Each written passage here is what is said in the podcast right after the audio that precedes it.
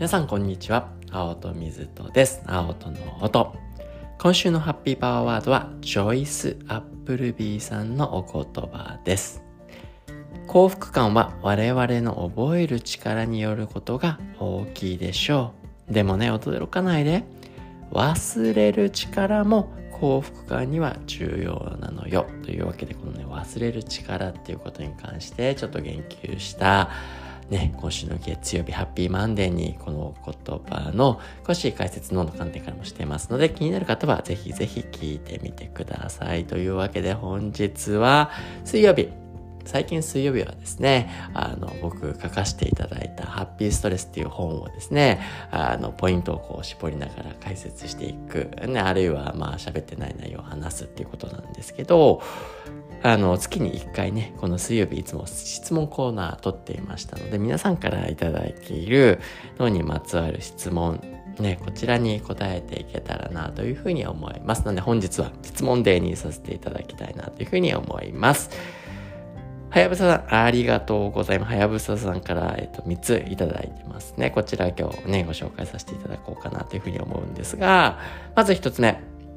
体のホルモンと言われるものは、神経から化学物質が出ているシナプス商法から神経伝達物質が出て伝達するとありましたが、いわゆるサプリメントで体内に取り組むカルシウムなどで濃度を高めると伝達効率が高まるなどは考えられますか？一概にどうと言えることでもないことは理解しているね、上ですが、〇〇を取ったからこれがいいぞと認知することもグロースマインドセットになるのかと思った次第です。なるほど。なかなか深い取り入れありがとうございます。あの、もちろんですね、あの、サプリメントであって、まあね、薬もそうですね。薬をこうね、頭痛になったら頭痛薬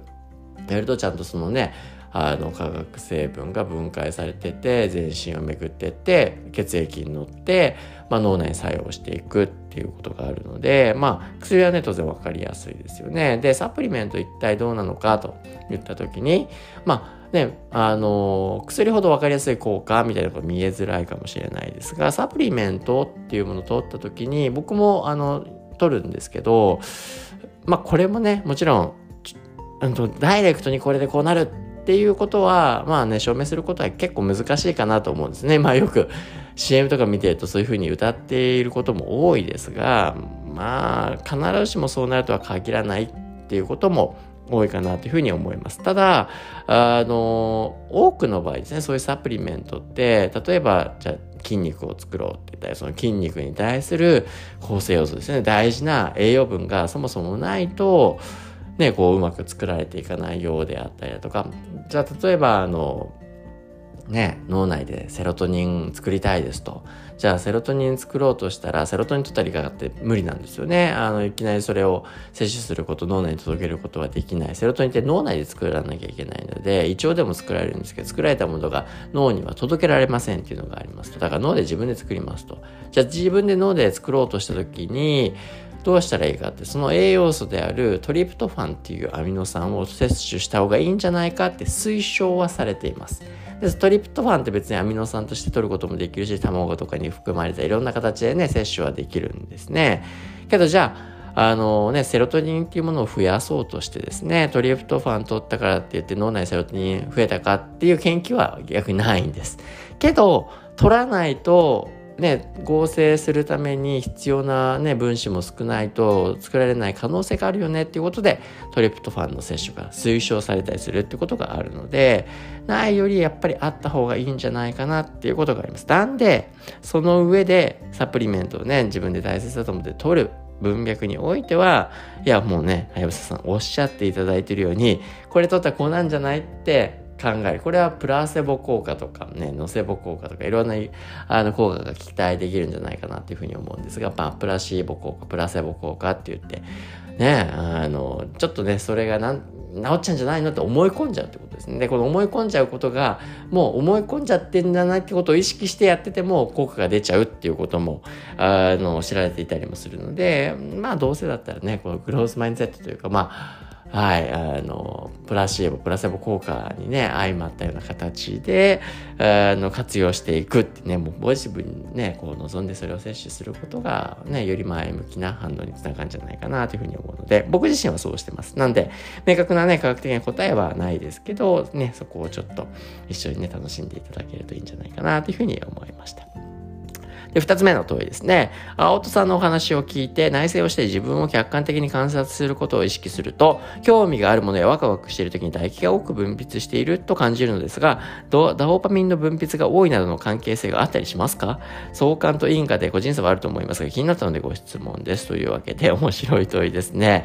ワクワクしたり興味を持っていると唾液が出る。うん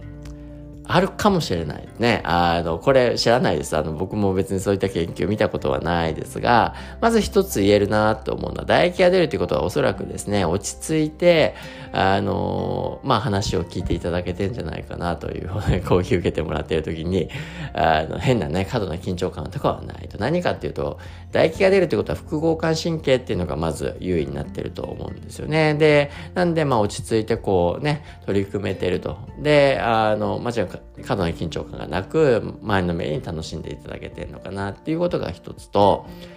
まあ、もう一個あり得るのは、いやね、ドーパミン出るとき、ね、こう何か求めるとき、だから知識を求めるときもそうなんですけど、まあ、ね、ご飯求める時も出ますよね。で、ご飯求める時に出るドーパミンと、知識的に対して出るドーパミンと、実は同じ仕組みなんですよね。だから、ね、それを欲する時にまあ唾液出るのと同じように、これが脳の中でワイヤリングされていて、まあこうね、何かを求める知識を求めようと、自分のね、内側を内観して自分の知を求めようと、そう、何か得ようと思っている時に唾液が出やすくなるっていうのはもしかしたらあり得るかなっていうふうに思ったんで 素敵な仮説だなというふうに思いました。ね、ありがとうございます。で、3つ目。昔からよく聞く話ですが、寝る、夜の寝る時間に成長ホルモンが多く出ると聞きます。ゴールデンタイムと呼ばれている。生活習慣によって人それぞれね、個人的に、個人差がある認識しているんですが、仮にそうだとした場合に、その時間に筋トレをすれば効果的なのではと思いましたけど、あの、うん、そう、僕まあ睡眠がスペシャリストではないので、あの、ね、これも明確な答えっていうのはしっかり調べないとわからないですけど、あの、ぜひ調べていただいたらいいかなと思うんですけど、お前が調べろって感じですけどね、ごめんがね、すみません。あの、調べてないんで、あの、なんとも言えないですが、まあ、多くの場合ですね、この成長ホルモン確かに夜出るっていうんですけど、夜出るというよりも多分ですね、こう、最初に睡眠に入って、あの、僕の認識が正しければ最初のノンレム睡眠あたりとかでいっぱいこうね、寝てからこう、成長ホルモンが分泌されるっていうこと、まあ、そうすると確かに筋肉だったり何なりを合成してたり脂肪を分解していったりとかそういった効果に対して成長ホルモンが寄与するんじゃないかなっていうふうには思うので効果的。けどそれって寝てからですからね。あの夜になったら出るというより寝て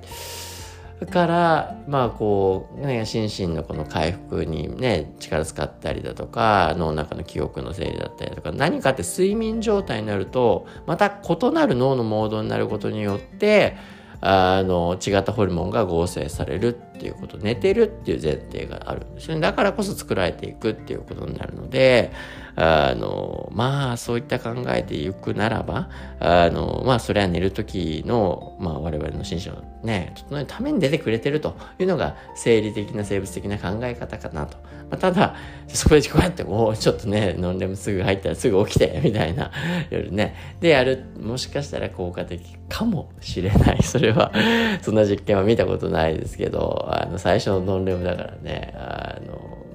ね、ちょっと30分でも寝てからちょっと起きてからやもう一回やってみるか みたいにできたら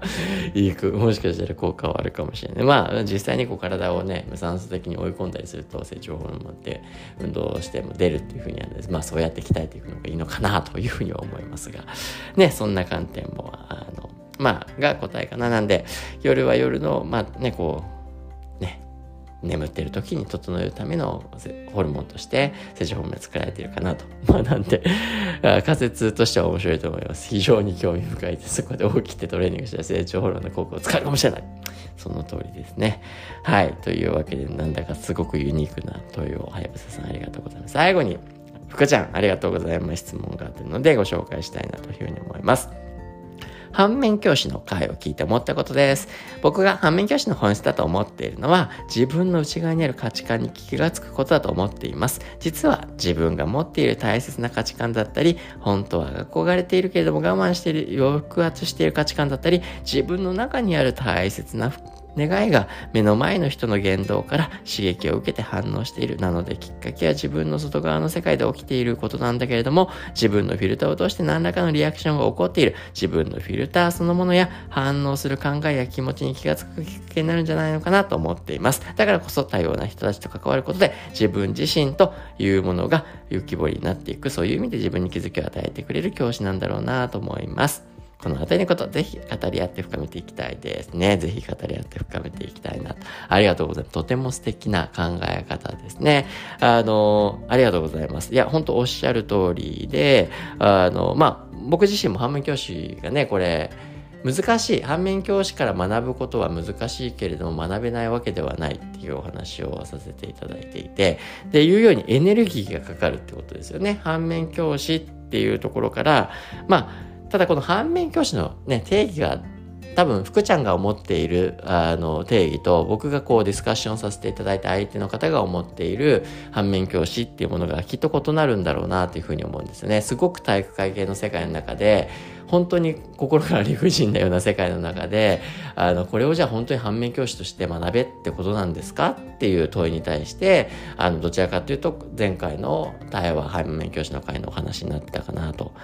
けれども、まあ世の中のその多様性って文脈、まあ多様性でのね、重要性っていうことのお話はまたね、他の回でしてるかなというふうに思いますが、まあ、反面教師、多様な世界っていうことを反面教師として定義するならば、それはそれで、あの、重要かな。なんで一人一人ね、反面教師の定義の仕方が、まず持って違うのかなと。まあ僕はどちらかというとその反面教師の定義っていうのは、やっぱり自分が望まなかったりだとか、考え方全く違うような中で、かつ我々に不快感を与えるような状態を、あの、もたらしてくれるような状態。で、そこは確かに、本当にね、おっしゃる通り自分が大切にしているもののであったりだとか、憧れている我慢してね、抑圧しちゃってるってものに気づきを与えてくれる、あの、重要な、あの、ね、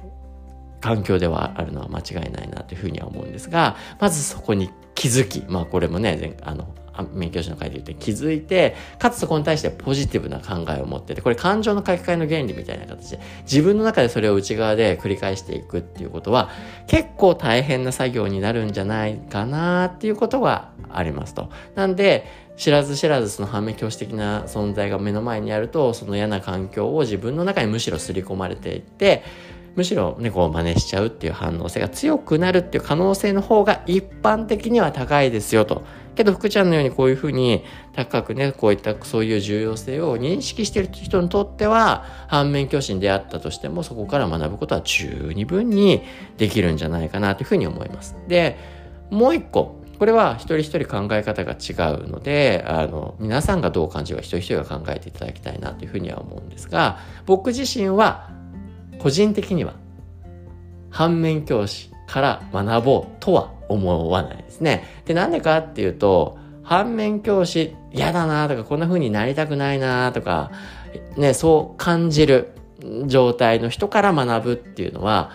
ね、ああ、なりたくないなって、まあもうどちらかというとネガティブな、こう、ノルアドレナリンベースの学びですね。もちろんそこに、こう、だからこそこうありたいで福ちゃんがおっしゃるようにドーパミン性をもたらすようなことまで相まって強くあの思いを持てるのはノールアドレンとドーパミンをねあの持ってしてさらなる学習にねいざなってくれるかもしれないので効果的かもしれませんが多くの場合ああなりたくないなこう知らないようにやろうっていうだけで学ぶっていうのはなかなか継続しづらいですね。これストレスホルモンも作られやすくなりますから。なんで結局続かなくなっちゃってっていうことになっちゃう。だから反発心を本当に高く持ちかつその中で自分の中でありたい姿をしっかりと明確にできた上上で実行されるならば非常に効果的かなというふうには思うんですが、ただ、ああなりたくない、こうなりたくないっていうところのネガティブなところをベースにしながら学ぶっていう、誰かから学んでいくっていうスタイルは、僕は個人的には、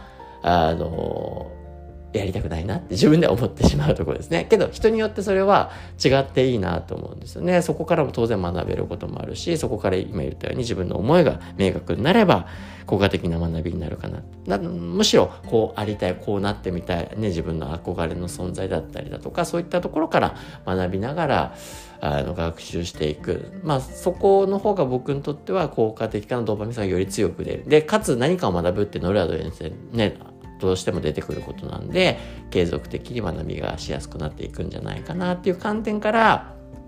反面教師的に学んでいくっていうこと一般的なんですよ。ねなんねこうなんでこうなってねこうなりたくないからこうしようっていう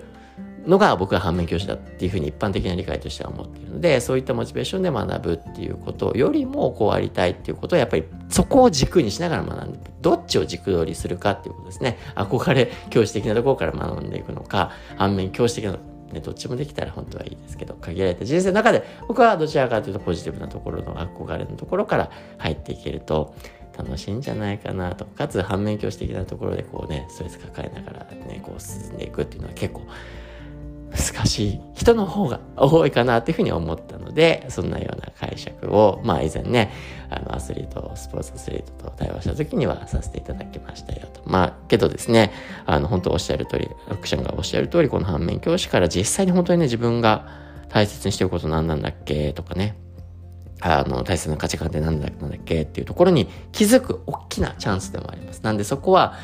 ね、我々そういう人に出会った時にはそう捉えられるようになってああこれが自分にとって大切なことなんだな、ね、このことをもっともっと自分の中で大切にしたいことなんだなってこれ別にね反面教師のようにしろとかそうならないようにしようじゃなくて自分自身の在り方っていうことを高めるっていう上で